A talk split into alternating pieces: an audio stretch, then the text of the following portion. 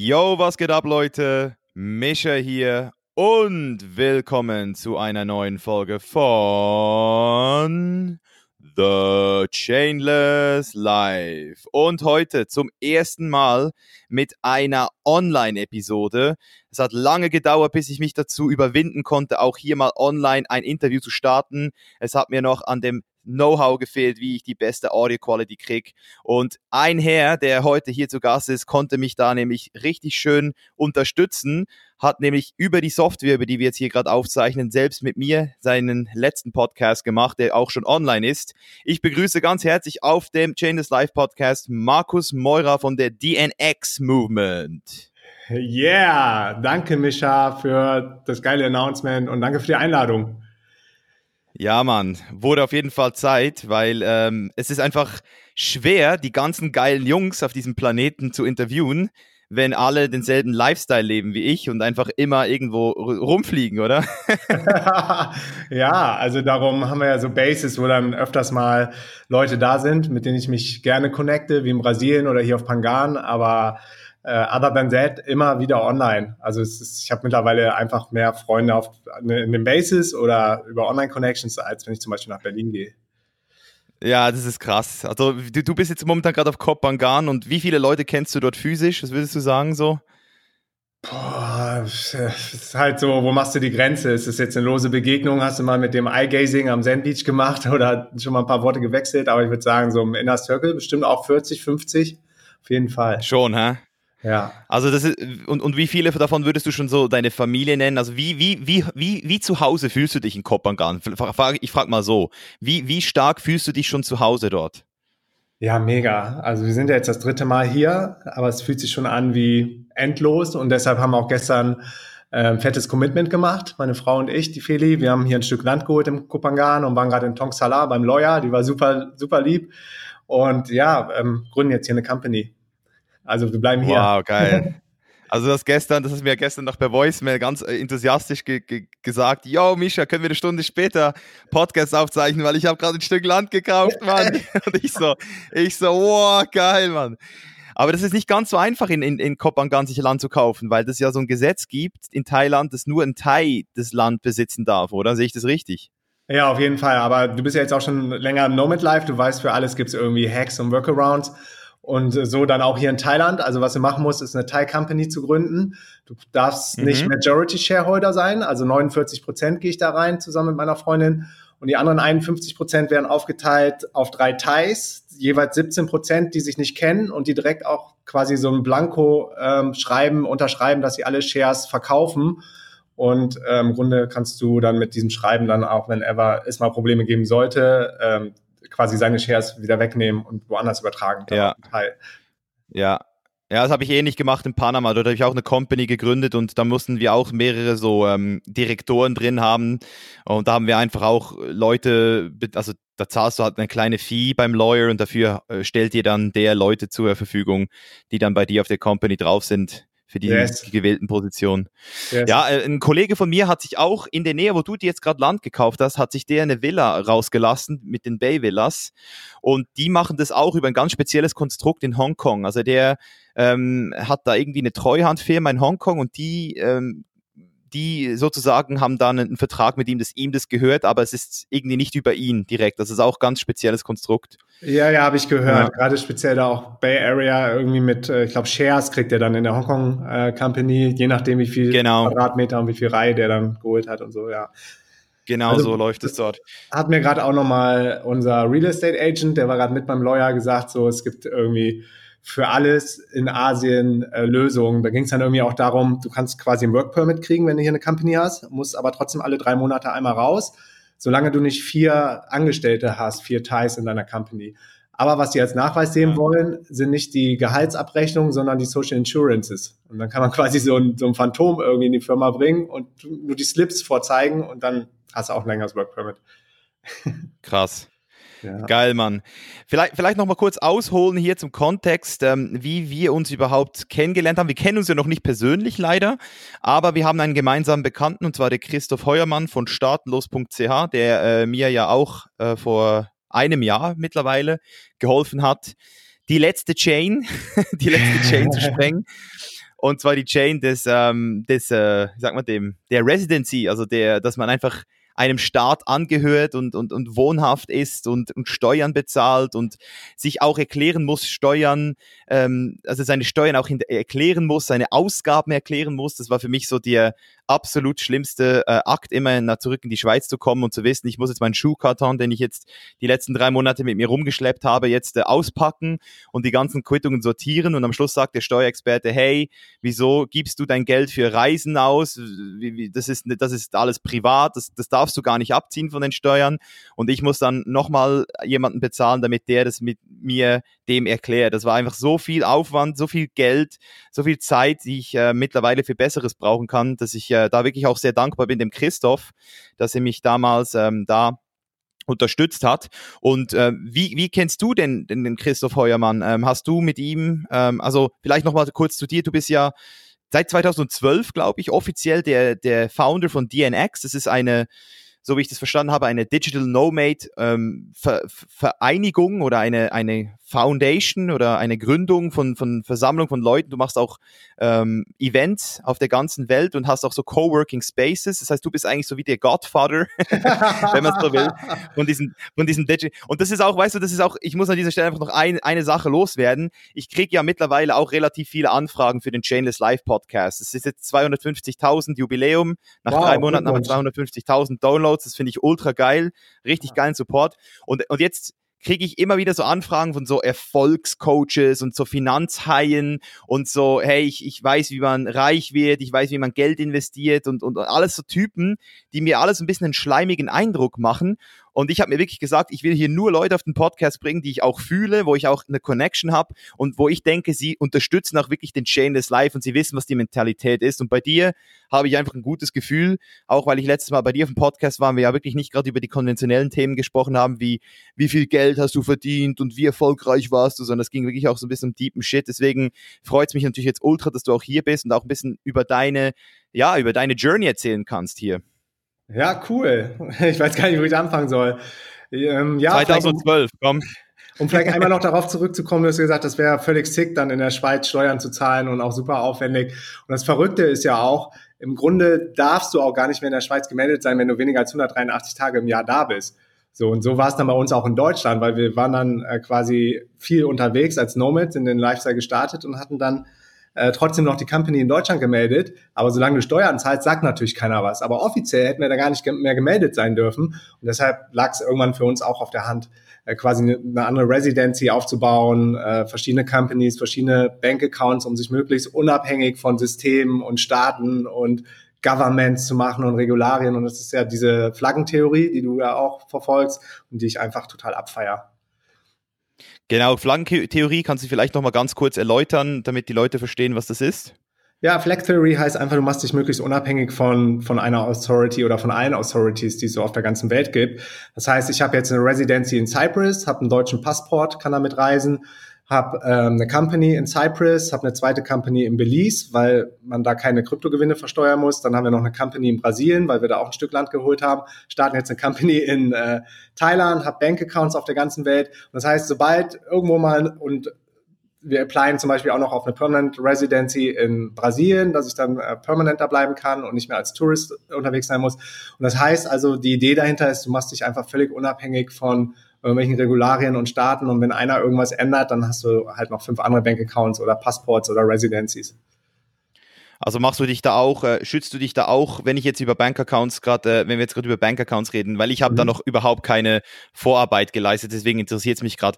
Machst du dich auch da auch so ein bisschen ähm, sicher vor sogenannten ähm, Eingriffen vom Staat, weil es gibt ja immer wieder so Fälle, dass der, dass wenn irgendwie eine Economy Crisis kommt, also eine, ähm, eine, eine Krise oder irgendwas passiert, dass theoretisch auch die Banken, wenn sie nicht äh, bis zu einem gewissen Cap geschützt sind, dir theoretisch eigentlich auch das ganze Cash wegziehen können, weil du, Absolut. also deswegen, es gibt da, also mein Kollege sagt zum Beispiel, schau, dass du auf keinem Bankaccount mehr als 100.000 Euro hast, weil sonst ähm, kann es sein, ja. dass das alles weg ist.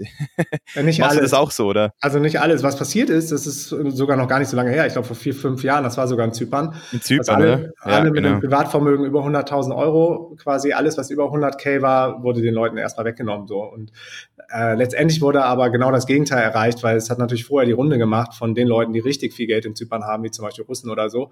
Die haben das ganze Geld vorher abgezogen und wen hat's getroffen? Wieder so den eisernen Sparer, der vielleicht 120, 130, 140 K mal irgendwie richtig hart abgespart hat und dem wurden einfach mal aus dem Nichts so 50.000 weggenommen.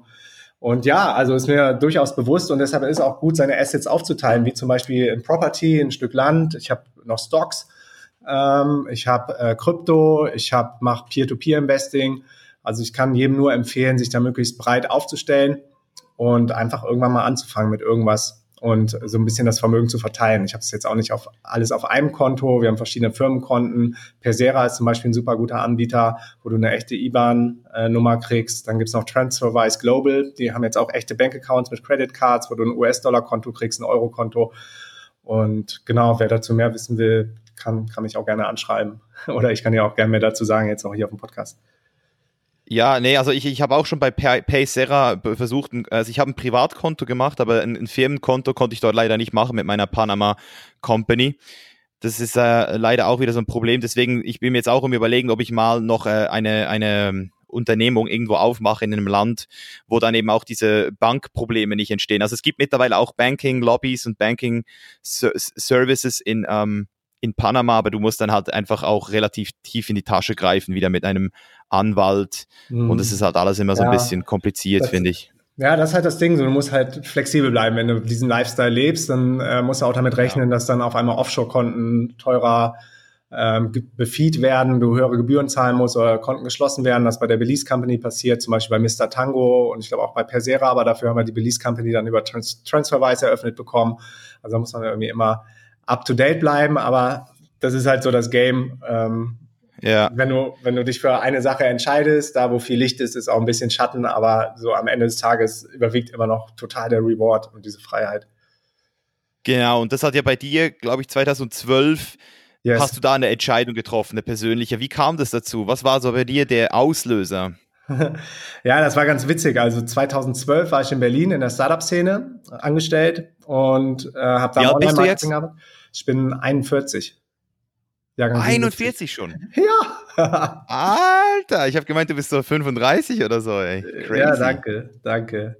Ja, und so war es. Wir waren in Berlin. Äh, damals war ich, war ich schon mit Feli zusammen. Sie war auch im Startup angestellt. So, und ähm, ja, in Berlin kommst du dann irgendwann schnell auf die Idee, dich auch selbstständig zu machen. Gerade wenn du so auf Meetups gehst, Unternehmertreffen und so. Jeder redet nur von seinem nächsten großen Ding oder sucht einen Co-Founder. Und ich war so einer der letzten quasi Online-Marketer, der, der in-house gearbeitet hat und schon relativ weit war und dachte so, okay, so die nächste logische Konsequenz ist, ich mache mich selbstständig, habe aber damals auch überhaupt nicht dran gedacht, das von unterwegs zu machen, sondern habe dann eine UG gegründet, um quasi zu freelancen von Berlin aus und dann vielleicht so agency-mäßig eine Agentur für Online-Marketing aufzubauen. Das war Ende 2012, also habe ich meinen Job gekündigt und gleichzeitig hat meine Freundin, die Feli, aber einen Rappel gekriegt, weil die, die ist ähm, mega freiheitsliebend und hatte vorher mal das Konzept, so ein Jahr zu arbeiten, zu kündigen, so lange zu reisen, wie das Geld reicht, reicht, sich dann wieder einen Job zu suchen, anderthalb Jahre zu arbeiten, Geld sparen, kündigen, reisen, arbeiten, Geld sparen, kündigen, reisen. Und ja, 2012 war es dann wieder so weit, sie gesagt, ich kann nicht mehr, ich, ich muss hier raus und hat ihren Job gekündigt, wollte auf ein Sabbatical nach Südostasien.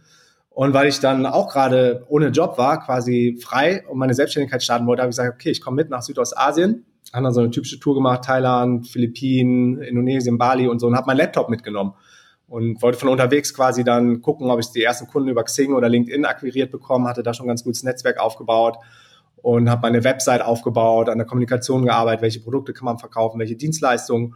Und dann kam irgendwie eins zum anderen. Also erstmal ähm, haben wir zwei, drei Wochen gar nichts gemacht, so kann ich auch jedem nur empfehlen, um den Kopf frei zu kriegen. Aber irgendwann, das steckt in jedem von uns, dieses, diese ja, dieser Antrieb nach, nach Growth und Contribution, also irgendwas wieder zu machen und irgendwas ähm, in die Welt zu bringen und zu createn. Also habe ich dann angefangen, meiner Website zu arbeiten und gemerkt so, dass ich ähm, mich oft im Detail verliere, weil ich so sehr technisch ähm, bin ja, und sehr ja. perfektionistisch. So. Und dann dachte ich so, habe drei Tage echt überlegt. Ich weiß noch, das war oben auf dem Rooftop in den Philippinen, da war ein Taifun, also wir konnten drei Tage nicht das Hostel verlassen. Und äh, habe drei Tage gebraucht, bis ich mal mich überwunden habe, meine Freundin zu fragen, so ob sie mir da nicht helfen kann, so businessmäßig, weil das irgendwie haben wir da vorher noch nie dran gedacht, dass man auch was zusammen machen kann. Ja, und dann hat es natürlich total gefluppt, weil sie kommunikativ total gut ist. Sie hat äh, Marketing und Events immer gemacht in den Startups und ähm, eine mega geile Copy dann für die Website hingelegt. Und dann dachte ich, cool, irgendwie macht es ja auch Spaß, mit ihr zusammenzuarbeiten. Ja, und dann, es waren so die ersten ähm, Anfänge, dass ich quasi dann angefangen habe zu freelancen, sie im, im Hintergrund mir, mir da geholfen hat und unterstützt hat. Und gleichzeitig 2012 gab es noch nicht so viele professionelle Reiseblogs. Also mittlerweile ist das ganze Internet voll davon so und aber es gibt immer noch nicht viele gute professionelle. Und wir haben gesagt, so wir starten einen Reiseblog, aber wirklich mit dem Ansatz, damit Geld zu verdienen, Business rauszumachen. Und ich hatte so das ganze Know-how, wie man Traffic generiert, ähm, gerade im SEO-Bereich. Und sie, sie konnte den ganzen Content generieren, weil sie früher immer Backpacken war und zu jedem Land super viele Inside-Infos hatte. Und dann war sie quasi die Content-Maschine. Das weiß ich noch, auf den Philippinen hat, glaube ich, 70 Texte vorgeschrieben. Und ich habe im Hintergrund die Website aufgebaut. Wow. Wir hatten keinen Strom. Das war ein El Nido, so ein kleines Fischerdorf. Und da musste man immer so einen Fruchtshake ähm, bestellen. Dann hat er den Generator angemacht und dann konnten wir wieder unsere Laptops aufladen. Äh, es waren echt noch ganz andere Zeiten. Ja, aber irgendwie haben wir es geschafft, so Pixel für Pixel die Website hochzuladen von unterwegs. Und haben auch ziemlich schnell dann so die ersten Affiliate-Einnahmen generiert. Also irgendwie 12 Euro noch was über Amazon. Und ja, ab da, das war so der Turning Point, so der Aha-Moment, wo du weißt, so, du gehst nie wieder in einen festangestellten Job und schon gar nicht nach Deutschland, sondern äh, versuchst es jetzt von unterwegs aufzuziehen. Und das war so unser Start. Krass. Richtig genau, geil. Genau, das ja, war ich will, so. Ich, ich will, ja. Nee, sag nur. Ähm, ja, kann ich gleich erzählen, wie es dann zur DNX gekommen ist. ja, ich, ich fand es einfach lustig, wie du jetzt gerade so diese, diese Story rausgehauen hast. Weißt du, es ist so für, für jemand, der jetzt hier zuhört und, und, und so das geregelte Leben kennt, für den klingt das vielleicht so richtig so ähm, wie, eine, wie eine Horrorvorstellung, dass er seinen Laptop nicht aufladen kann. Jetzt wir haben zum Beispiel auch hier in Kapstadt auch eine ziemlich spezielle Situation wieder. Letztes Jahr gab es ja das Problem mit dem Water Shortage, da konnten wir nur zwei Minuten duschen täglich. Mhm. Also rein gesetzlich halt einfach, du könntest schon länger. Und jetzt momentan stellen sie die hier einmal am Morgen und einmal am Abend für drei Stunden den Strom ab. Jetzt muss ich gestern, ähm, ja, die machen da irgendwie so eine, ähm, die müssen irgendwie was ähm, flicken am, am ne Stromnetzwerk mhm. und jetzt immer eine, eine Region pro, pro alle drei Stunden wird eine Region für zwei, drei Stunden vom, vom Netz abgenommen. Und da hatte ich jetzt gestern auch das Problem, dass ich halt ein paar Meetings canceln musste, weißt du, und da kannst du dann eben auch sagen, hey, entweder du nervst dich jetzt richtig hart drüber oder du surrenderst einfach, du surrenderst einfach zu der, äh, und, und, und machst das Beste draus, oder? Und, und das sind doch auch meistens so die Erlebnisse, wenn du dann so zurückdenkst, über die redest du dann ja auch. Das sind ja die, die du dann reflektierst mit einem Kollegen und denkst, hey, weißt du noch damals, als der Monsum oder der Taifun da in den Philippinen ja. waren, wir da nicht aus der Wohnung konnten und so.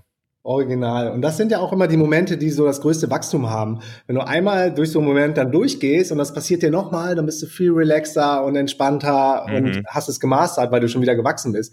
Deshalb ist es eigentlich auch gut und wahrscheinlich auch dein Seelenplan, immer genau diese Challenges in dein Leben zu ziehen, die du gerade brauchst, um daran zu wachsen. Genau so ist es, Mann. Ja. Genau so ist es. Und weitergegangen ist es dann mit DNX. Also wie, wie kam es dann dazu? Ja, ähm, das war ja dann Anfang 2013. Im Sommer sind wir dann back nach Berlin, weil am Anfang war unser Konzept, haben wir gesagt, okay, cool, dann lass uns doch ein halbes Jahr im Sommer in Deutschland bleiben, ein halbes Jahr reisen. Und ja, guess what? Es mhm. wurde dann immer kürzer in Europa und Deutschland. So, dann waren es irgendwie fünf Monate, vier Monate. Das nächste Jahr waren es noch zwei Monate. So, und jetzt ist es irgendwie so ein, zwei Monate im Jahr und den Rest sind wir dann unterwegs.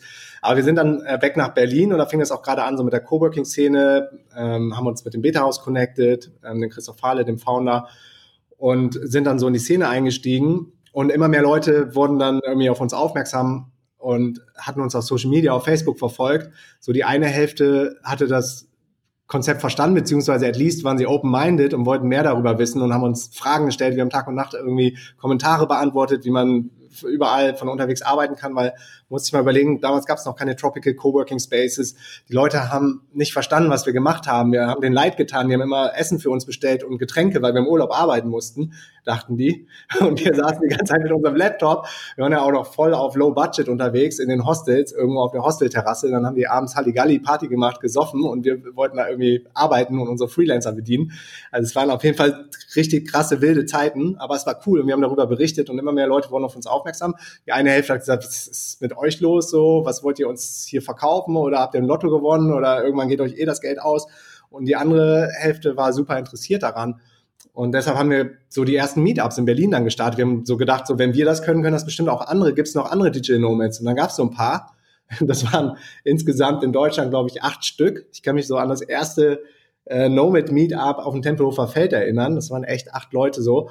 Und ja, mittlerweile Geil. kommen jetzt auf unsere Festivals über 1000 Leute. Wir hatten 1200 Leute letztes Jahr in Berlin. Äh, ist auf jeden Fall immer größer geworden. Und was auch passiert ist, parallel wurden die Medien, gerade in Deutschland ist die Arbeitswelt ja sehr, sehr konventionell. Äh, deshalb war es natürlich für die Medien super attraktiv, uns mal auf, äh, auf eine ja, Website zu bringen oder in ihre Zeitungen oder Magazine und zu sagen, so, was haltet ihr denn von den beiden? Die wollen gar nicht mehr im Office arbeiten, arbeiten von überall. Und gerade in Deutschland hat das natürlich mega polarisiert. Die Leute sind ausgerastet unten in den Kommentarspalten. Aber uns hat super viel Aufmerksamkeit gebracht und wir haben die richtigen Leute dadurch angezogen. Und ja, dann kam eins zum anderen. Die Leute wollten uns unbedingt mal treffen und kennenlernen. Und dann haben wir gesagt, wir machen irgendwie mal so ein öffentliches Event. Hatten auch überhaupt kein Geld, sind ins Beta-Haus gegangen, haben gefragt, ob wir bezahlen können, wenn wir die ersten Tickets quasi verkauft haben und haben dann Ende 2013, ich weiß noch, ich wollte den Launch am 01.01.2014 machen. Da waren wir auf Belize, auf Kikorka, auf so einer kleinen Insel. Ähm, und habe den Launch dann am 1.1. gemacht, weil ich dachte so, okay, die Leute machen sich wahrscheinlich gute Vorsätze, wollen was im Leben ändern. Ja, und die haben uns dann völlig überrannt. Wir haben so einen Raum, glaube ich, für 80 Leute gehabt und die Tickets waren nach 10 Minuten weg. Und in Deutschland war so Feiertag und ich wollte das Beta-Haus erreichen, ob wir einen größeren Raum kriegen können und musste dann so den ganzen Tag warten. Ich so, oh, wow, fuck, die Website bricht zusammen, die Leute sind heiß. Aber letztendlich ähm, haben wir den größten Raum dann gekriegt, ich glaube 200 Leute und das war innerhalb von, von drei Tagen ausverkauft. Und das war so der Beginn von der DNX. Geil, Mann. Und, seit, und seither geht es eigentlich nur noch aufwärts oder vorwärts? Also, was ist so das, also, so wie ich das verstanden habe, hast du jetzt nicht nur Events in Deutschland, sondern auch in, in Lissabon, hast du, glaube ich, ein International Event gehabt letztes Jahr der war auch komplett ausverkauft. Planst du, weil das ist für mich jetzt immer so eine interessante Frage, weil du ja auch jemand bist, der, der seine Freizeit und seine, seine, seinen ähm, Ownership liebt. Du machst gerne Sachen für das Bigger Picture, du, du strebst nach auch gleichzeitig dabei, dich selbst zu verwirklichen. Wie, wie stark ähm, ist es ein Zielkonflikt, dass du jetzt sagst, hey, ich scale jetzt DNX so weit, dass es am Schluss auf der ganzen Welt tausende von Events gibt oder gibt es da eine Vision oder findest du es jetzt, wie es jetzt gerade schon ist, richtig geil? Hast du da, ähm, was hast du da so für eine Perspektive? Also ganz ehrlich, das war nie geplant, dass es mal so groß wird. Und wir haben im Grunde immer nur auf das reagiert, so was die Community haben wollte. Die Coworking und Co-Living Camps kamen dann irgendwann, als sie gesagt haben, so wir wollen mal mit euch einchecken, wenn ihr unterwegs seid, mit euch zusammenarbeiten. Coworking geht das. Und dann haben wir so die erste Coworkation quasi kostenlos gemacht. Jeder konnte nach Tarifa kommen und mit uns zusammenarbeiten. Wir haben noch so ein bisschen Programm dazu gemacht, Workshops. Und daraus sind dann die Coworking Camps entstanden, die jetzt auf der ganzen Welt stattfinden. Oder das International Event, weil wir mit den Workshops dann immer im Beta-Haus waren in Berlin. Und das ist ja international, mhm. alles auf Englisch. Haben die gesehen, was wir da quasi gemacht haben, den einen Tag, als wir das komplette Beta-Haus übernommen haben. Und die Leute haben gesagt so, boah, what the fuck, das will ich auch, aber auf Englisch, ich kann leider kein Deutsch. Und ja, dadurch ist dann so die englischsprachige DNX entstanden, dann die spanischsprachige, die war jetzt in Barcelona und in Buenos Aires. Das war einfach jemand, der uns cool fand und gefragt hat, äh, auch ein Nomad, ob er das mal quasi unter dem Brand veranstalten kann. Dann haben wir gesagt, okay, why not? Aber wir haben das nie irgendwie so groß geplant am Reißbrett, sondern es war immer so on demand, dass die Leute sagen, wir wollen einen Rucksack haben. Dann haben wir den X-Backpack mit einem Partner aus Österreich kreiert, haben ein Jobboard kreiert. Ah, da gibt's auch. Ja, also sind super viele Ideen entstanden, aber ähm, was du gerade sagtest, so immer größer, immer fetter, immer weiter, haben wir gemerkt, so nicht um jeden Preis, weil Freiheit ist immer noch unser aller, aller größter Value, unser größter Wert und haben jetzt gemerkt, dass wir uns ein bisschen verloren haben, weil wir so viele Projekte auch gemacht haben, gleichzeitig Teamaufbau. Mhm. Das ist auf jeden Fall als Remote Company auch nochmal äh, mega challenging, so dass wir zum Beispiel jetzt gesagt haben, Ende letzten Jahres, dass wir ein paar Sachen bewusst runtercutten und runterfahren und uns nur noch auf zwei oder drei Dinge fokussieren, die wirklich gut funktionieren und die auch aus unternehmerischer Sicht Sinn machen. Genau, die dich da, die, die, dieses bisschen, bisschen nach Pareto auch zu arbeiten, gell? so ein bisschen diese 80-20-Regel. Ja, absolut, weil am Ende verlierst du dich dann. Ich meine, das ist alles irgendwie schön und gut und Klicks und Likes und ja, dass die Leute dich lieben, dass du denen eine Plattform gibst, machen wir auch weiterhin. Aber ja. am Ende des Tages musst du auch gucken, dass Cash reinkommt, um davon leben zu können. Es gibt einen geilen Spruch, der heißt, der geht so, uh, in life you get what you accept. Und das ist wirklich so ein bisschen, oder du, schlussendlich sind die Leute, die immer sagen, sie seien im Stress, sie hätten keine Zeit, alles sei, sei zu viel. Die Leute, die sich immer beklagen, dass sie im Stress sind, die verstehen nicht, dass, dass, dass du dir selbst immer deinen Stress machst. Wenn du, wenn du alles akzeptierst, wenn, wenn, wenn du Demand kriegst, wie du es jetzt gesagt hast, und du sagst, hey, ich will, ich will den Leuten das geben, dann bist du der Typ, der dich selbst, der dir selbst diese Aufgaben gibt. Das ist halt das krasse am Unternehmertum, was viele nicht sehen, oder? Du hast so diese Chainless Life Bewegung, die ich ja jetzt auch versuche zu starten, was du, du sicher auch vermittelst. Hey, ähm, brich aus aus der Komfortzone, äh, geh raus, aber du kannst es dann auch wieder in, also Unternehmertum kann an sich auch wieder ein Gefängnis sein, wenn du dich nicht selbst regulieren kannst, wenn du dir zu viel aufbürgst. Und das ist halt da, wo ich auch versuche, den Leuten immer wieder klar zu machen, nimm, übernimm Verantwortung für, für, für alles, auch für deine Freiheit. Wenn du selbst deine Freiheit in den Händen hältst und niemand anderes, dann hast du auch in der, bist du auch in der Lage zu sagen, wie viel du wirklich machen willst. Und du musst dich dann auch nicht von externen ähm, Motivatoren ähm, unter Druck gesetzt fühlen. Wenn jetzt dir jemand sagt, hey Markus, mit dieser DNX-Bewegung könntest du noch viel größer werden, du hättest noch so viel Potenzial, wenn du das dann hörst, dann machst du dir vielleicht dann selbst Druck und machst dann Sachen, die du vielleicht in deinem Inneren, wenn du wirklich auf das ein, dein authentisches Ich hören würdest, vielleicht gar nicht machen würdest. Und deswegen muss man da auch immer so ein bisschen ähm, diese Abwägung machen, wenn man selbst sein eigenes Baby hochscalen will, oder? Original. Darum ist auch so wichtig, immer wieder einzuchecken, so was sind meine Werte, geht es mir gerade gut, bin ich an dem Ort, an dem ich gerne sein möchte, bin ich von den Leuten gerade umgeben, mit denen ich gerne abhänge, mache ich die Sachen, die mich erfüllen, die mir Spaß machen und wie gesagt, wie du das gerade schon gesagt hast, so Erfolg auf keinen Fall um jeden Preis, weil der Preis ist einfach mhm. zu hoch. Die Text, die du dann dafür zahlst, wenn du Sachen machst, die, die nicht ja, kongruent sind mit deinem Herzen, mit deinen, mit deinen Values, mit deinen Werten. Klar könnten wir wahrscheinlich noch viel mehr rausholen, aber da müsste ich auch noch viel mehr arbeiten und am Laptop sitzen und vielleicht Sachen machen, die mir überhaupt keinen Spaß machen. Hm, du willst ja auch noch ein bisschen Kitesurfen, gell? ja, Kitesurfen oder hier auf Workshops gehen im Pangan. Einfach eine coole Zeit haben. Was sind, so, was, sind so, was, sind so, was sind so deine absoluten Lieblingsbeschäftigungen, wo du dich so richtig am Leben fühlst, wo du so richtig für dich rausgefunden hast, wenn ich das mache, dann fühle ich mich am Leben. So richtig krass. So richtig alive, ne? Ja, das ist auf jeden Fall Kitesurfen ja. ganz oben auf der Liste, weil das ist, ist einfach der Hammer, ne? Wenn du da auf der Lagune bist in Brasilien, die Sonne geht unter, du bist nur mit den Elementen connected, quasi mit, mit dem Wasser und mit dem Wind und der Sonne über dir. Alles natural und du bist super agil und flexibel auf dem Wasser. Durch den Kite kannst du auch Upwind fahren, Downwind fahren irgendwelche Loops machen oder Backrolls, irgendwelche krassen Geschichten oder einfach mal cruisen hin und her. Und das ist fast so meditativ. Und da sind mir auch immer die geilsten, geilsten Ideen gekommen. Und Kitesurfen ist einfach, einfach der Scheiß. Ist echt Hammer. Geil. Ja, du hast mich da übrigens auch richtig ähm, angesteckt, als du mir davon erzählt hast letztes Mal. Also da habe ich, ja. das habe ich fett in mein, in mein Büchlein eingeschrieben fürs 2019, dass ich mal Kitesurfen testen werde. Wahrscheinlich, wahrscheinlich im April oder im Mai in Kopangan, wenn, wenn der Wind stimmt. Da gibt es ja auch Kitesurfing Opportunities, oder? Auf jeden Fall. Da ist der Wind nicht ganz so stark wie in Brasilien, also nicht 30 Knots jeden Tag, aber so 20. Für, für Anfänger besser, oder? Ja, kommt drauf an. Also du musst dann die Technik besser beherrschen hier auf Kopangan, was als Anfänger nicht schlecht ist, weil wenn du dann hier kiten kannst, kannst du überall kiten. In Brasilien musst du den Kite einfach nur runterhalten in Wind und ab dafür, aber dafür ist auch ein bisschen, bisschen krasser und ähm, vielleicht so äh, furchteinflößender, wenn da so heftiger Wind ist und du auf einmal diese Kräfte spürst. Ähm, ja, mhm. beides cool, auf jeden Fall. Aber Kiten kann ich nur empfehlen, weil alleine so alleine wenn du anfängst, deine erste Stunde so Kite Control am Strand, das ist schon so, so aufregend, mal diesen Kite zu fliegen und dann so die ersten Loops zu fliegen mit dem Kite und dann das Windfenster zu verstehen. Und dann geht's irgendwann ins Wasser, ins Meer, Buddy Dragging. Also quasi ohne Board, nur mit dem, mit dem Kite, dass du mal so merkst, wie viel Kraft der Kite hat, um dich durchs Wasser zu, zu draggen und zu ziehen. Ja, und dann so das erste Mal mit dem Board und Wasserstart und du kannst so schnell progressen, so im Vergleich zu, zum normalen Surfen, was ich auch schon oft mal probiert habe, so auf Bali, aber es war irgendwie nie so eine Connection wie zum Kitesurfen, weil du da einfach so schnell immer wieder neuen Progress machst, dann machst du so die, die Wände und auf einmal fängst du an mit den ersten kleinen Backrolls, dann eine Double Backroll und versuchst eine Frontroll und das geht alles so innerhalb von ein, zwei Jahren oder so, dass du da schon richtig gut bist. Krass, Mann. Ja. ja, Mann, das, das darf so, so, solche Sachen darf man, dürfen auf jeden Fall nicht zu kurz kommen im Leben, wenn du da schon so äh, schon richtig so passionate und so leidenschaftlich darüber sprichst.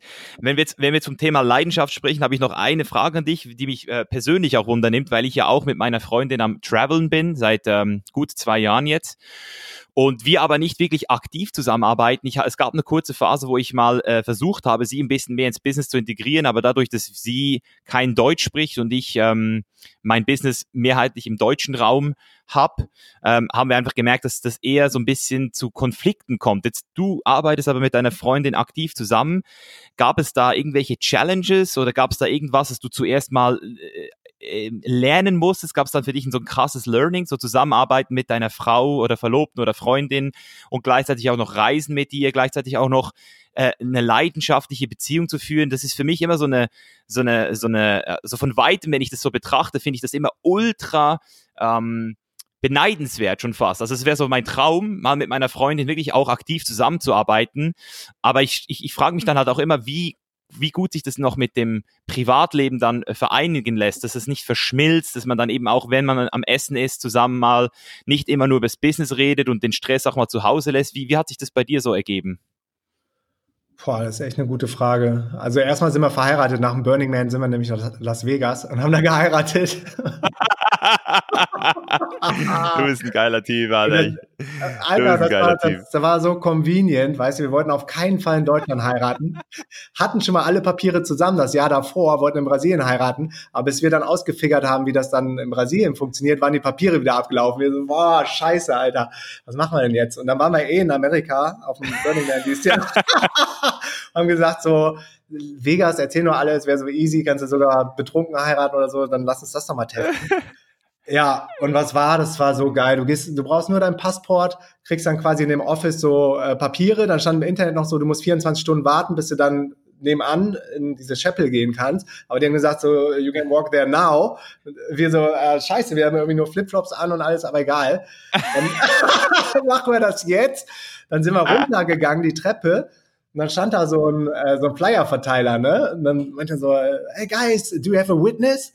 Und wir so, uh, no, we don't have a witness, but do we need one? They so, yeah, you need a witness. Can I be your witness? Wir so, ja klar, Mann. Und dann ist er mit hochgekommen, ein Trauzeuge, James Armstrong oder irgendwie so. Der hat sich gefreut, der hat sich gefreut dass er kurz vom Feierparteien oh, mal in so eine AC kommen konnte. Und danach waren wir verheiratet und haben jetzt die Dokumente. Geil. War echt cool. das war eine geile Story. Ja. Ja, aber um darauf zurückzukommen, ja, das ist echt eine gute Frage. Ich glaube, bei uns ähm, war das Gute, dass wir es quasi so from scratch alles zusammengestartet haben. Also dass nicht der eine in das andere Business reingesneakt ist und dann irgendwie aufcatchen musste, sondern alles, was wir gemacht haben, so auch unser Personal Growth und, und die spirituelle Reise und was wir da alles jetzt die letzten Jahre erlebt haben und an Wachstum gemacht haben, das, das war alles gemeinsam. Und dieses Company Founding war dann auch gemeinsam. Die DNX haben wir zusammen auf die Beine gestellt. Und da war eigentlich immer so ziemlich schnell klar, sie macht, sie ist sehr gut in, in Kommunikation, in ähm, Marketing und Copywriting oder so diese, das, das große Ganze zu sehen, diese Vision zu haben. Und ich war voll gut in der technischen Umsetzung. Aber ja, das bringt auf jeden Fall Challenges mit sich. Gerade wenn der eine keinen Bock hat, gerade über das Business zu reden und der andere hat so die Idee des Jahrtausends und kann damit nicht mehr warten. So das ja. erste First Thing of the Day brabbelt der eine den anderen dann voll von seiner neuen Idee und der andere will erstmal einfach in Ruhe in seinen Tag starten, in seine Morgenroutine. Das ähm, birgt natürlich so ein bisschen Konfliktpotenzial. Aber auf der anderen Seite ist es total rewarding, das auch alles zusammen mit deiner Freundin machen zu können oder Frau. Das glaube ich. Also habt ihr denn auch so ganz geregelte äh, äh, Tage oder irgendwie Sachen, wo ihr sagt, hey, das macht ihr zusammen oder gibt es so ein, so ein Ritual, irgendwas verbringt ihr den Morgen zusammen privat oder seid ihr da so im Flow beide, dass es einfach läuft, ohne, ohne Friction? Ja, mittlerweile sind wir echt gut im Flow, was aber nicht heißt, dass wir jetzt überhaupt keine Friction mehr haben. Ähm, was wir regelmäßig machen, sind so Check-ins, um uns nochmal zu sortieren, weil ich bin so ein Weltmeister darin, meine To-Do-Liste einfach sinnlos voll zu ballern, um mich dann irgendwie beschäftigt zu halten. Und Feli guckt dann schon mal drauf und sagt so, ey, komm, das, was jetzt gerade Impact hat und am wichtigsten ist, ist irgendwie erstens, zweitens, drittens, das schreibst du dir jetzt auf den Zettel.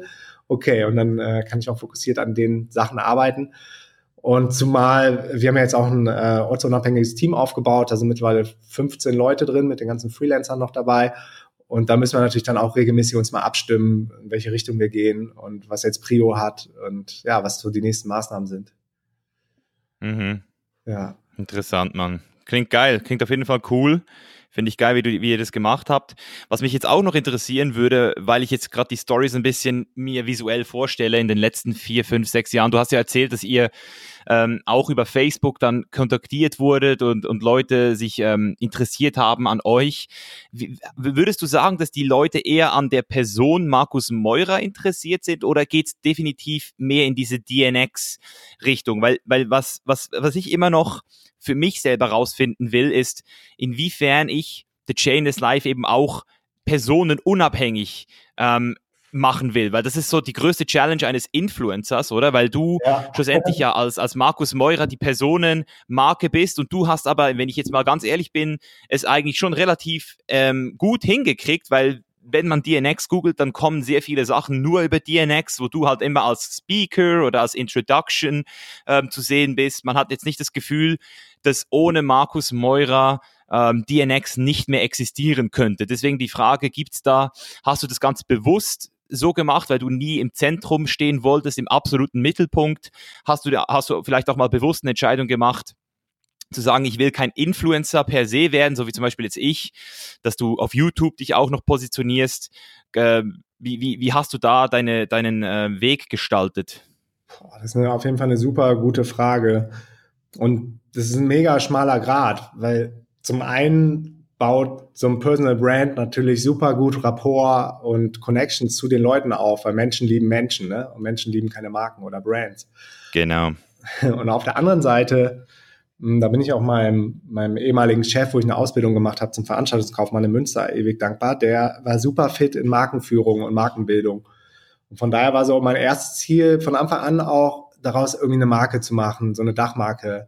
Um, wie du schon sagtest, dann später zum Beispiel die ähm, DNX-Camps haben wir jetzt Camp Manager, wo wir selber gar nicht mehr vor Ort sind. Oder das DNX-Event im Buenos Aires, da waren wir auch selber gar nicht mehr vor Ort, weil ich kann auch kein Spanisch und keine Sau kennt mich, aber die kennen DNX. Aber hier in Deutschland oder auf Kopangan oder so kennen die Leute natürlich dann eher Markus und Feli, weil wir immer so quasi die Gründer der Marke sind und das mal irgendwann gestartet haben, diese große Bewegung. Ähm, und dann hast du aber wieder so ganz andere Challenges. Wir haben jetzt irgendwie total viele Social Media Profile. Die Leute folgen mir auf meinem privaten Instagram-Kanal, die folgen Feli auf ihrem Instagram-Kanal, dann haben wir noch den DNX-Kanal, dann machen wir es auf Deutsch, auf Englisch, haben noch eine spanische Community. Und das ist manchmal totales Chaos. Ähm, und da gibt's glaube ich, so kein, kein Weg, der für alle gilt und äh, irgendwie der richtig ist. Man muss sich da selber ausprobieren. Wir gehen da auch immer vor und zurück, aber haben es zum Glück auch geschafft, der Marke den X-Leben einzuhauchen. Ähm, und wir sehen uns auch eher so als, ja, so als als Plattform für andere. Also irgendwie, die Leute sollen sich gerne auf meine Schultern stellen, um noch größer zu werden als ich. Darum sind bei den Events auch nicht wir quasi auf der Mainstage. Klar, wir machen immer das Intro, aber danach haben wir dann Speaker, die ähm, performen oder Workshop-Experten, die dann die Workshops geben. Also es soll auf keinen Fall so egocentric nur um genau. Video mich gehen.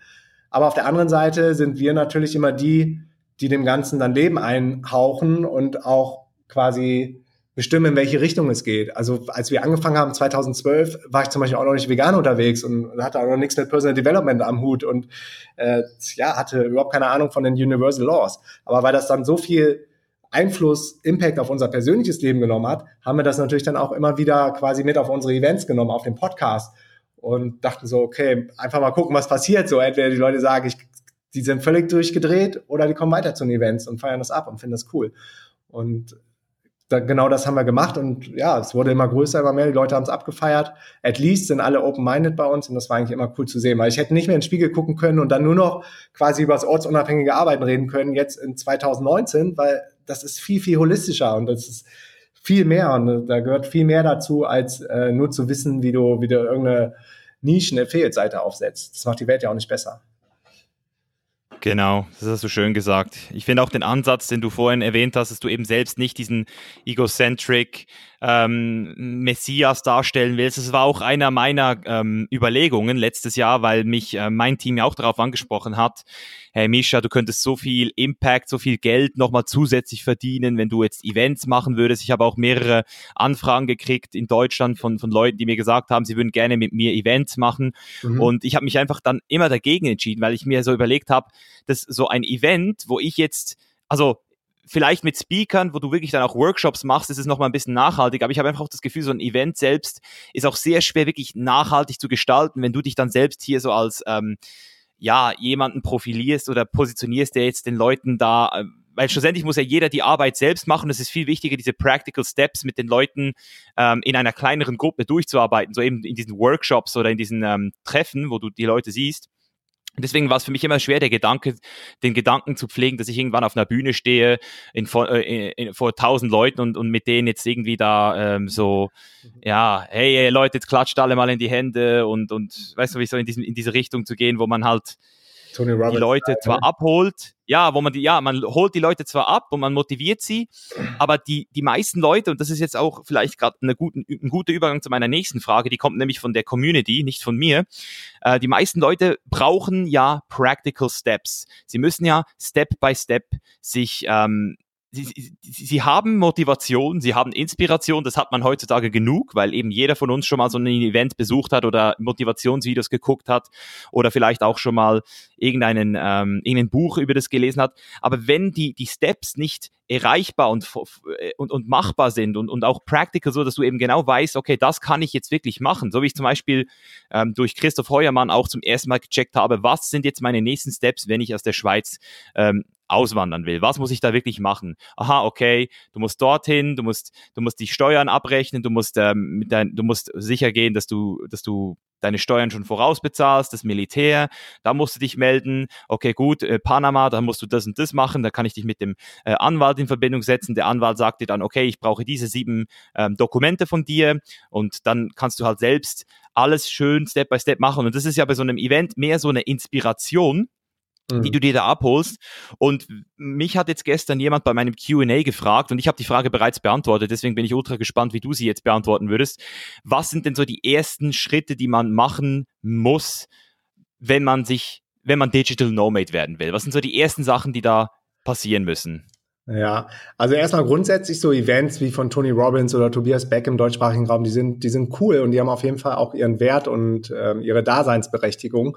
Was aber die Riesen-Challenge ist, wie du eben schon gesagt hast, das äh, Momentum dann auch aufrechtzuerhalten. Ne? Und wie du auch schon sagst, genau. Motivationsvideos gibt es so viele im Netz, gute Bücher, gute Podcast-Kanäle wie von dir oder so. Ähm, aber die meisten, viele, gerade auch im deutschsprachigen Raum, die haben dann so eine Hinzu-Motivation als weg von, die immer viel, viel stärker ist. Also wenn du auf jeden Fall weißt, was du nicht mehr willst, dann tust du, glaube ich, viel, viel mehr, als wenn du sagst, was der Micha da macht, diesen Chainless Life Lifestyle, das ist cool, das will ich auch. Aber auf der anderen Seite will ich weiter saufen gehen in Berlin und ich will mein Auto fahren, ich will weiter, keine Ahnung, Pay-TV gucken und mich weiter beschweren über mein, meine Beziehung, die nicht mehr funktioniert oder so. Und das geht halt alles nicht gleichzeitig. So, man muss halt ganz klar eine Entscheidung ähm, fällen, wenn man da ausbrechen will und selbstständig werden will, Unternehmer werden will. Ähm, die gleichzeitig bedeutet, dass du auch Verzicht üben musst auf andere Sachen und diesen Fokus 100 Prozent auf deine Ziele richtest, die du wirklich erreichen willst. Und wenn du auf diesem Event bist von Tony Robbins, ist das alles so klar und einleuchtend für dich, no matter what, so, und du weißt, du wirst es durchziehen. Aber sobald du wieder in dein altes Umfeld zurückkommst und zurückfällst, so ist es ja meistens, sogar die Familie will einen oft zurückhalten, dann kommt man ganz schnell wieder in seine normale Routine und das Momentum ist nicht mehr da, verfliegt. Und dir fehlt am Ende des Tages auch noch diese Strategie, wie du gerade gesagt hast, diese Step-by-Step-Anleitung. Und das sind, glaube ich, so die drei Key-Elemente. Also, dass du zum einen eine erprobte Strategie hast, sei es von irgendeinem Coach, von einem Mentor. Mittlerweile gibt es auch richtig gute Coaching-Programme, äh, wo du dir auf jeden Fall aber immer angucken solltest, so welche Ergebnisse hat er selber schon erzielt oder wo steht dieser Typ selber. Ähm, und hat er sich nicht nur diesen Lamborghini gemietet und das eine Foto auf Instagram gemacht und diese äh, Get Quick Get Rich Quick Schemes, davon gibt's ja auch genug. Also sollte man schon gucken, mit wem man sich da einlässt. Und dann ist total wichtig, äh, ja, like-minded People um sich herum zu haben. Also das richtige Umfeld, wie zum Beispiel jetzt die DNX-Community auf Facebook, da sind über 17.000 Leute drin. Da herrscht einfach eine geile Energie. Die Leute sind positiv, die feiern sich gegenseitig ab, die motivieren sich. Und das sind, glaube ich, so die drei Key-Elemente, dass du dich erstmal mit den Leuten umgeben solltest, die schon da sind, wo du hin willst. Wenn du jetzt zum Beispiel DJ Nomad werden willst, sollst du auf jeden Fall mal auf den DNX-Event kommen.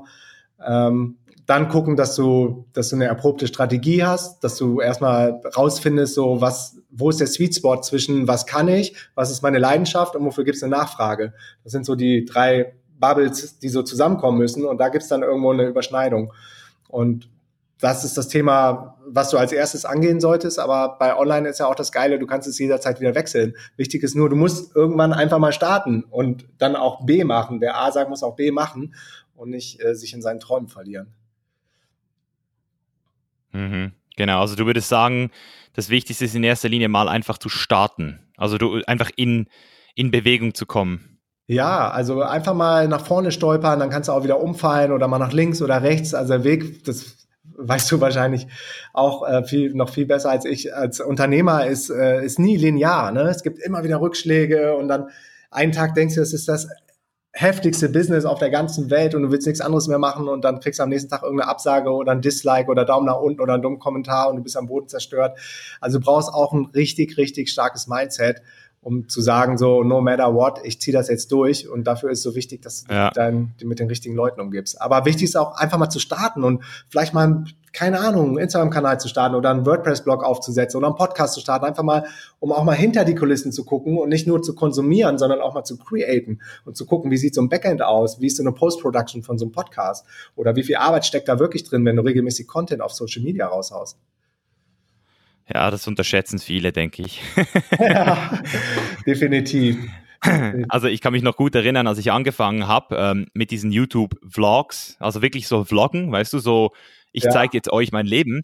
Und das war 2014, wo ich definitiv noch nicht so unternehmerisch ähm, aufgestellt war wie heute. Also ich würde sagen, grundsätzlich hatte ich ein bisschen weniger Arbeit, ähm, aber insgesamt hatte ich natürlich auch noch keine Leute, die mir zugearbeitet haben. Das heißt, ich habe meine Vlogs selbst geschnitten, mhm. ich habe mich selbst um meine, alle meine E-Mails gekümmert, ich habe auf Facebook damals noch meine Antworten, meine Sachen alle selbst beantwortet und ähm, die Leute damals noch, so 2013 und 14, haben dann wirklich so geschrieben, hey Misha, jetzt, du, du äh, redest immer davon, dass du arbeitest, aber wir, äh, das, das ist doch gar keine Arbeit, dass du machst, du chillst doch nur dein Leben hier in, in Hollywood, bist jetzt gerade und so, weißt du, und ich habe dann immer so, damals halt noch mit meinem Ego, konnte ich das noch nicht so richtig verkraften, habe dann so immer so zurückgeschrieben, so, ey, ihr habt doch keine Ahnung, ich bin da voll hart mhm. am Hassen, hey, ich schneide jetzt noch gerade den Vlog für euch mhm. und Mittlerweile hat sich das aber doch einig, äh, also viel krasser verändert. Also jetzt 2019 ist, glaube ich, niemand mehr der Meinung, dass der, das, was wir machen, wirklich einfach so mal äh, gemacht werden kann, weil es ist so viel Arbeit.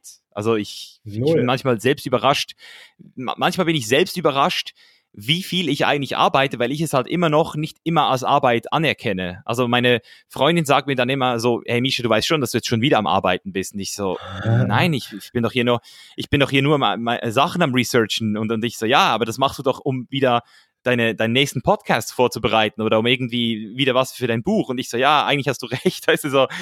Oder halt auch in einem Meeting mit einem Kollegen über ein Thema, weißt du, wenn du dich halt mit Kollegen triffst und dann das Business besprichst, dann ist ja das auch wieder Arbeit und du, ja. du siehst es dann halt nicht mehr als Arbeit an. Es ist halt vielleicht deine, deine Berufung, wenn man das so will, auch wenn ich das Wort nicht wirklich äh, mag, aber es, ist, es fühlt sich dann halt sehr nicht mehr wirklich nach Arbeit an und das strahlst du halt aus und dadurch wirkst du halt auch immer so relaxed und, und, und, und erfüllt und entspannt und dieses Paradigma, dass Arbeit dich ähm, müde machen muss, dass es anstrengend sein muss, dass es, dass es Arbeit, weißt du, so dieses Müßige, ja. das, ist, das, ist, das ist immer noch so in den Leuten so drin. Das finde ich so schade, weil das ist ja, immer noch so krass, oder? Muss von innen kommen. Es muss von innen kommen, ja. Change. So, aber es ist tief verwurzelt, gerade in der Generation von unseren Eltern oder davor. Ich meine, es waren wahrscheinlich auch noch ganz andere Zeiten, aber ich kann mich selber noch daran erinnern, als ich angefangen habe mit der Selbstständigkeit und mit Feli und die ersten Einnahmen über Affiliate gemacht habe und über das Freelancing, dass ich mich immer noch voll rechtfertigen musste oder ja, von selbst einfach ungefragt bei meiner Mutter dann immer erzählt habe, wie anstrengend alles ist und wie hart das ist und so. Nur aus Angst, dass sie ja. nicht anerkennt, dass das auch Arbeit ist oder dass, dass ich Value stifte und dass ich Wert generiere und Umsatz generiere und damit Geld generiere und damit mein Leben finanzieren kann, ähm, dauert das echt ziemlich lange, bis du dir selber auch mal eingestehst, so ja, äh, auch deine Passion kann deine Arbeit sein. Also du kannst mit dem Geld verdienen, was dir Freude bereitet. Das eine schließt nicht das andere aus. Ganz im Gegenteil, du hast viel mehr Durchhaltevermögen, wenn du Sachen machst, die deine Leidenschaft sind, als wenn du nur irgendwas machst, um Geld zu verdienen. Und ich weiß noch, ganz am Anfang habe ich mir selber zum Beispiel nicht eingestanden, mal tagsüber ins Fitnessstudio zu gehen oder so. Ich habe mich richtig scheiße gefühlt, obwohl ich selbstständig ja. war, ne? Und ich weiß nicht, wie es bei dir war, aber das Feeling war so awkward. Ich so, nee, du kannst doch jetzt nicht in den Gym gehen. Es geht erst um 19, 20 Uhr, wenn die anderen auch alle von der Arbeit kommen. Also das dauert auch, bis man sich selber genehmigt, äh, sich die Freiheiten zu nehmen, die einem zustehen, von Geburt an. Das ist ein Geburtsrecht. Ja, also für mich war Gym halt immer ähm, in meinem Kopf auch schon so ein bisschen hardwired mit Arbeit, weil ich auch viel drehe im Gym und ich auch meinen Körper ähm, als Teil meines Erfolges sehe. Oder jedenfalls das, was ich bisher halt gemacht habe durch meine Online-Programme, da war halt auch mein Körper einen großen, zu einem großen Teil mitverantwortlich. Und deswegen äh, habe ich das auch immer so als Arbeitszeit gesehen.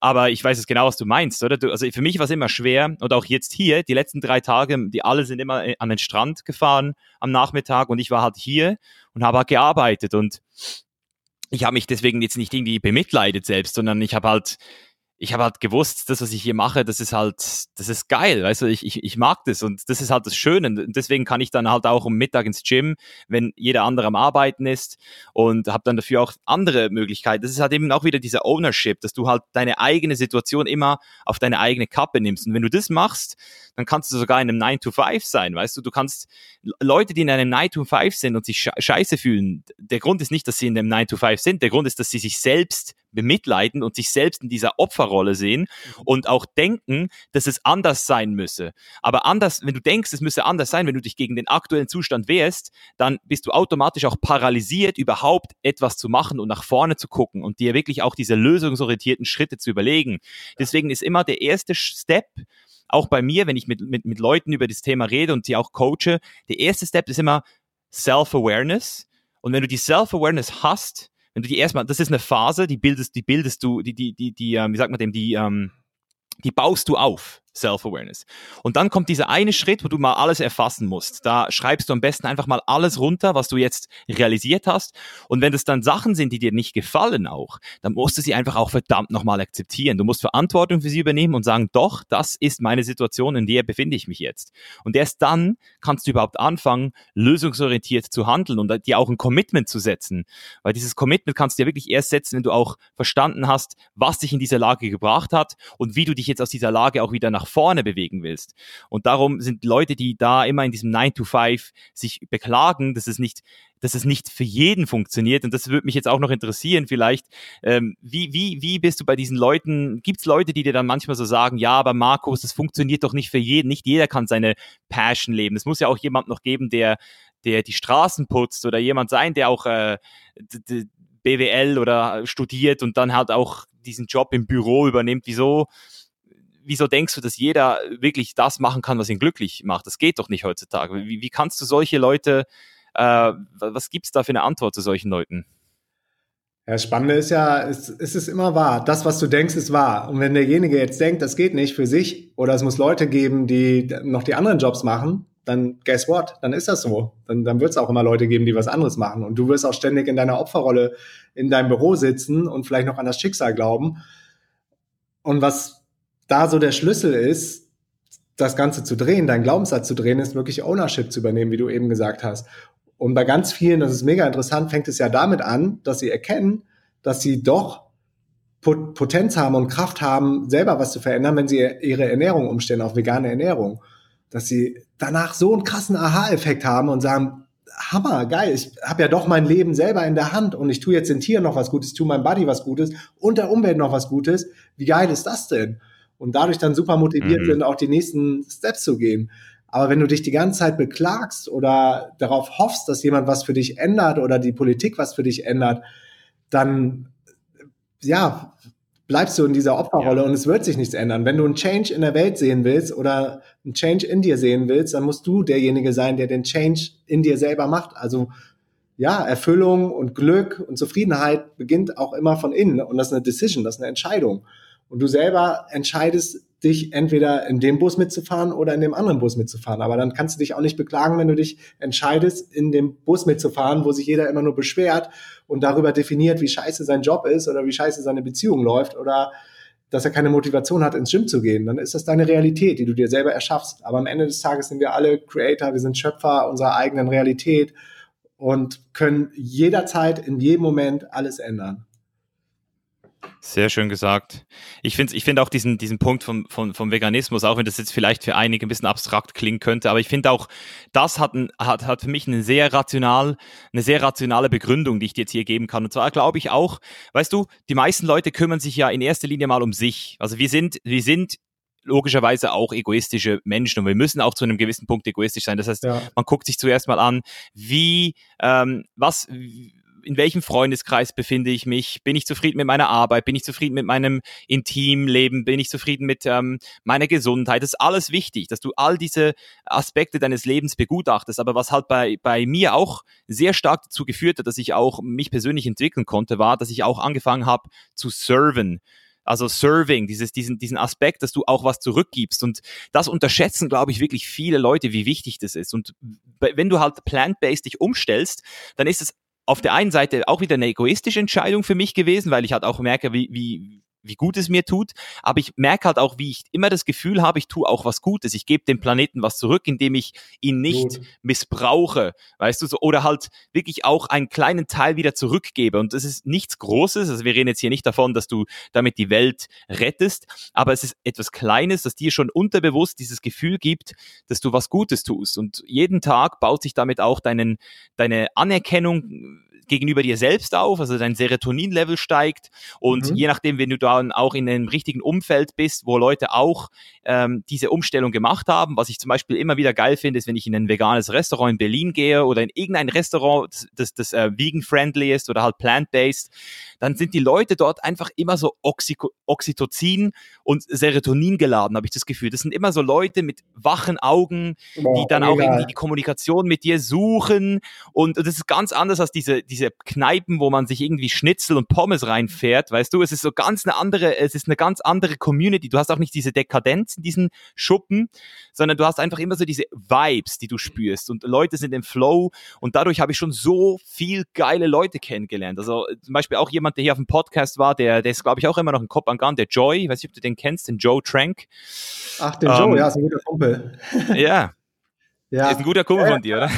Ja, ja, und das ist auch wieder ein gutes Beispiel. Wenn du dem in die Augen guckst, weißt du, da ist einfach Leben drin, das ist vital, das ist wach. Ja. Die Pupillen, die sind, die sind klar, ja. das Weiß da drumherum ist weiß und bei dir wird es genauso sein und das merkt man einfach, ob jemand von innen strahlt oder nicht. Aber auf der anderen Seite, ja, genau. ich meine, ich habe alte Videos von dir gesehen, als du noch Fleisch gegessen hast. Du hast genauso ausgesehen wie ich früher, als ich noch Fleisch gegessen habe und noch ganz anders unterwegs war und dachte so, Alter, wenn ich jetzt irgendwie Balk bin und bold und aggressiv, dann haben die Leute Respekt vor mir. Ja, ja. Und ich würde mich irgendwie totlachen über, über diese Version von mir von früher. Aber das war auch alles in Ordnung. Das gehört irgendwie dazu, um, ja, um daran zu wachsen, so. Und mit den Informationen, die man zu der Zeit zur Verfügung hatte, war das das Bestmögliche, was ich machen könnte. Würde ich es jetzt genauso machen? Nee, aber es ist einfach in Ordnung. Und manchmal, war part of, war part ja, of the process, ja. Part of the process. Manchmal dauert das ein bisschen länger, so also bis du auf die richtige Spur kommst. Aber ich glaube, du spürst es dann einfach innerlich so, das ist jetzt der Weg und das ist deine Wahrheit. Und dann lässt man sich diese Wahrheit auch nicht mehr verbieten oder irgendwie das Wort verbieten, sondern inspiriert dadurch dann andere, so wie du, der dann darüber redet, dass der Umstieg auf vegane Ernährung eines deiner besten Entscheidungen in deinem ganzen Leben gewesen ist. Und darum geht's. Also du selber Definitiv. kannst ja auch wieder andere inspirieren. Und gerade 2019 ist, glaube ich, jetzt gerade eine ziemlich krasse Phase, eine ziemlich krasse Zeit, wo viele Leute, glaube ich, an den Punkt kommen zu merken, so wie es bisher gelaufen ist in ihrem Leben oder die äußeren Komponenten, von denen sie sich haben bestimmen lassen, das geht einfach nicht mehr klar. Und die Leute zurück in ihre Kraft kommen. Ja, Mann, das ist auch wieder geil, auch wieder ein ganz geiler Punkt, den du da angesch angeschnitten hast, weil ich finde, wenn du selbst zur Inspiration für andere wirst, dann, dann zielst du auch so ein bisschen den Deal für dich selbst. Was ich damit sagen will, ist, wenn, als ich zum Beispiel angefangen habe zu trainieren, habe ich es nur für mich gemacht. Ich habe nur den Body, ich, es, es ging mir nur um die Frauen, ja, ja, mir die, es ging mir nur um den Status und die Anerkennung. Also, aber als ich dann angefangen habe zu, zu realisieren, dass, dass Leute auf mich auf mich gucken und, und, und von mir Sachen wollen, Tipps wollen und ich die angefangen habe, denen zu helfen und, und für die auch eine Inspiration dargestellt habe, da wusste ich, dass ich nie wieder mit dem Sport aufhören möchte. Nicht, weil ich irgendwie das Gefühl habe, ich, ich krieg da nicht mehr die Uschis, sondern vielmehr, weil ich einfach gemerkt habe, hey, ich kann mit, mit, mit, mit ich, ich fungiere hier als jemand, der Leute auch wieder in, diesen, in diese Aufwärtsspirale transportieren kann. Das ist das ultimativste Gefühl, was du, glaube ich, haben kannst, wenn du eben Wissen vermittelst oder anderen Leuten auch wieder was Gutes tust. Ja, absolut. Das, das ist wir wieder bei dem Punkt Contribution, ne? Diese Six Human ja, genau. Needs von äh, Tony Robbins, die beiden wichtigsten sind äh, Growth und Contribution. Also du gibst was zurück und das erfüllt dich ja so sehr, weil du, weil du merkst, dass du andere Menschen damit inspirierst und die dadurch vielleicht Entscheidungen treffen, die gut für ihr Leben sind. Und das ist einfach das Geilste, was du machen kannst. Genau, Mann. Vielleicht noch eine Frage, die mich jetzt äh, im Gespräch noch wundergenommen hat. Ähm, du hast noch von den Universal Laws gesprochen. Kannst du das mal nochmal erläutern, weil ich bin mir nicht sicher, ob ich das auch schon mal so gehört habe. Ja, es gibt ja universelle was, was, Gesetze. Mhm. Also Universal Laws sind zum Beispiel Law of Attraction oder Law of Polarity oder Law of Duality ähm, das, oder Law of Vacuum. Das sind alles ähm, Gesetze, die unser Leben hier auf dem Planeten Erde bestimmen, weil die Gesetze universell sind. Das heißt, sie, sie gelten im ganzen Universum. Und wenn wir jetzt zum Beispiel bei dem Law of Attraction sind, ich glaube, davon haben viele schon was gehört und beim Thema Manifestieren sind, dann ähm, ziehst du immer das in dein Leben, ähm, was du auch selber rausradiated. Also auf der Frequenz, auf der du schwingst, die Sachen ziehst du in dein Leben. Wenn du nur noch Scheiße suchst und was alles nicht funktioniert, guess what, was passiert? Du findest noch mehr Scheiße und noch mehr Sachen, die nicht in deinem Leben funktionieren. Sobald du dich aber wie so eine Stimmgabel, die vibriert ja auch nur auf einer bestimmten Frequenz. Du kannst 100 Stimmgabeln nebeneinander setzen und es gehen nur zwei Stimmgabeln an, die beide auf der gleichen Frequenz sind. Und so ähnlich kannst du dir das mhm. vorstellen, wenn du positiv durchs Leben gehst, energetisch durchs Leben gehst, ähm, open-minded, offen bist für neue Begegnungen. Was passiert? Ja, du ziehst neue Begegnungen in dein Leben. Du ziehst positive Sachen in dein Leben. Und das ist, das ist dieses Law of Attraction, dieses Gleiches, Gleiches zieht Gleiches an. Du kannst dadurch dann Sachen auch in dein Leben manifestieren, indem du vorher schon in diesen State gehst, als ob du schon das Stück Land auf Kopangan gekauft hast und in dieses Gefühl reingehst und dann ziehst du quasi wie so ein Pull-Effekt genau diese Dinge in dein Leben, die dazu führen, dass das Ereignis dann wahr wird. Und so funktioniert eigentlich Manifestation und Manifestierung, dass du also wirklich mit jeder Zelle von deinem Körper schon in diesem Moment bist, wenn du dieses Ziel, was du dir gerne wünschst, wenn du das schon erreicht hast und wenn das dann auch biochemisch quasi in deinen Körper einfließt, dann sind alle Antennen darauf ausjustiert, dass auch genau dieses Ereignis dann stattfindet in deinem Leben. Ist vielleicht ein bisschen abstrakt jetzt, aber glaub mir, es funktioniert. Ja, es funktioniert definitiv.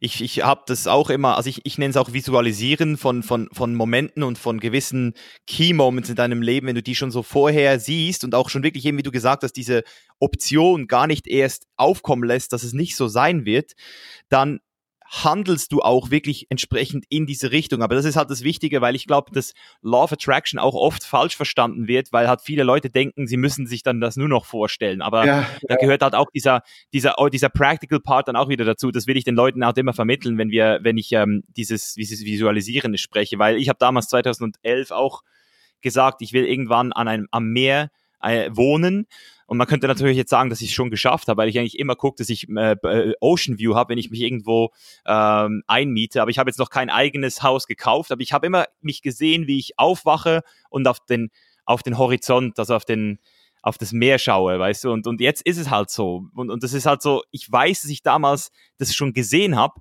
und ich habe auch dieses, dieses Fire, das sich da, das sich dadurch entwickelt hat, habe ich dann auch immer genommen und wirklich auch in diesem Gary Vaynerchuk sagt das so geil. Er sagt immer Micro, Micro Fire, Macro Patience. Oder ich habe dieses Fire dann immer genommen und im Moment auch wirklich alles dafür gegeben. Ich habe wirklich nichts hinterfragt und gewusst, ich bin auf dem richtigen, auf dem richtigen Weg, aber habe dann auch verstanden, dass das Macro es nicht einfach, also es, ist, es ist eine Macro-Perspective. Das heißt, ich weiß, dass sie nicht morgen stattfinden wird oder in einem Jahr, sondern erst in ein paar Jahren. Und deswegen war ich auch immer sehr geduldig und habe wirklich versucht, diesen Prozess auch zu genießen. Und das ist in meinen Augen eine der größten Lektionen aus meinen letzten fünf Jahren. Ähm, ist, ist die Geduld, dass ich diese Geduld ähm, mittlerweile habe. Ja, Vertrauen das Vertrauen in, Prozess, diesen, in diesen Prozess. Und nicht, ja. nicht auf seinen rationalen Mind zu hören, der dann wieder sagt so, boah, Alter, jetzt habe ich hier so lange auf der Couch manifestiert und es passiert immer noch nichts. Ich habe immer noch die Millionen auf dem Konto. Das, so funktioniert das Law of Attraction leider nicht. Und was ich da cool finde, sind ähm, also nicht zu sehr in diesen Modus zu gehen, Change Matter with Matter, also diese männliche Energie und noch mehr hasseln und noch mehr arbeiten. Gerade am Anfang von der Selbstständigkeit ist das cool, so äh, Gary Vaynerchuk-Style, aber irgendwann bin ich dann mehr so auf, auf den Weg von Dr. Joe Dispenza gekommen, in diese Inspired Action. Also, dass du zwei, drei, vier, fünf, sechs, von mir aus auch 20 Aktionen machst, die dir aber nicht so schwer fallen, dass du dich völlig kaputt machst, aber die ähm, dem Universum die Chance geben, zuzuschlagen. So, wenn du ein geiles Stück Land finden willst auf Kopangan, ja, dann solltest du dir vielleicht auch mal äh, zwei, drei, vier, fünf Länder angucken und dann vielleicht mal wieder loslassen und gucken, was passiert. Aber wenn du ein geiles Stück Land auf Kopangan haben willst und nicht die Tür verlässt und denkst, das fällt dir in den Schoß, dann funktioniert das natürlich nicht. Also dieses gepaart, dieses Law of Attraction gepaart mit Inspired Actions, um dann auch ganz genau darauf zu achten, so welche Science gibt mir gerade das Universum, äh, das ist für mich ja. gerade so der, der Key, der Schlüssel. Ja, man, man, ich nenne es auch immer gerne Go with the Flow. Ja. Wenn du im Flow-State bist, dann wirkt es alles immer so, als wäre es, es, es würde es schon so, eben wie du selbst gesagt hast, als würde dir das Universum schon wieder so was geben. Aber ich habe einfach das Gefühl, dass jeder eigentlich in diesem Flow-State sein könnte und diese Zeichen auch, also die meisten Leute haben diese Zeichen, aber nehmen sie vielleicht gar nicht mehr wahr, weißt, weil sie einfach zu distracted sind, zu abgelenkt von den ganzen anderen Sachen. Und deswegen muss man halt auch manchmal wirklich diesen Flow-State immer wieder versuchen zu kriegen und, und, und, und sich nicht, ja, so lustig, ganz weil gerade Flow State sagst, so heißt unsere Firma auf Belize. ja. Geil. Ich bin voll bei dir. Ja, und da ist, ja. ähm, genau, was wollte ich gerade noch zum Flow sagen? Ist mir irgendwas eingefallen, aber habe ich schon wieder vergessen. du bist ja, halt nee, im Flow. Jetzt, jetzt, jetzt ist mir wieder eingefallen. Genau, dass selbst bei Sachen so, die keinen Bock machen, wie Buchhaltung oder irgendwas voll kompliziertes aufzusetzen, irgendeine E-Mail-Cycle oder so, dass du merkst, so wenn dich das gerade voll abfuckt und nervt, dann kurz Rechner zumachen, mal an Zen Beach gehen oder eine Runde Kitesurfen auf der Lagune. Und wenn du dann wieder rangehst, mal versuchen mit so einem Beginners Mind durchs Leben zu gehen, weil du auch eben sagtest, so man, viele Leute sehen die Zeichen gar nicht mehr. Und wenn du dann sagst so, ach, wie geil ist das denn, wie interessant ist das denn? Ich kann mich jetzt hier in dieses Tool einloggen, Zencaster, ah, wie cool, wie starte ich denn das Recording? Und so versuchen so alles immer mit einer Joy zu machen mit einer gewissen Leichtigkeit und Freude. Das ist immer einfacher gesagt als getan. Ich weiß es selber. Aber was, ja, was mich da zum Beispiel auch immer wieder inspiriert, sind, sind Hunde oder Katzen, die so völlig einfach nur in dem Moment leben, im Hier und Jetzt und gar nicht abgefuckt sind von dem, was dein Kopf vielleicht gerade alles denkt und worauf du keinen Bock hast.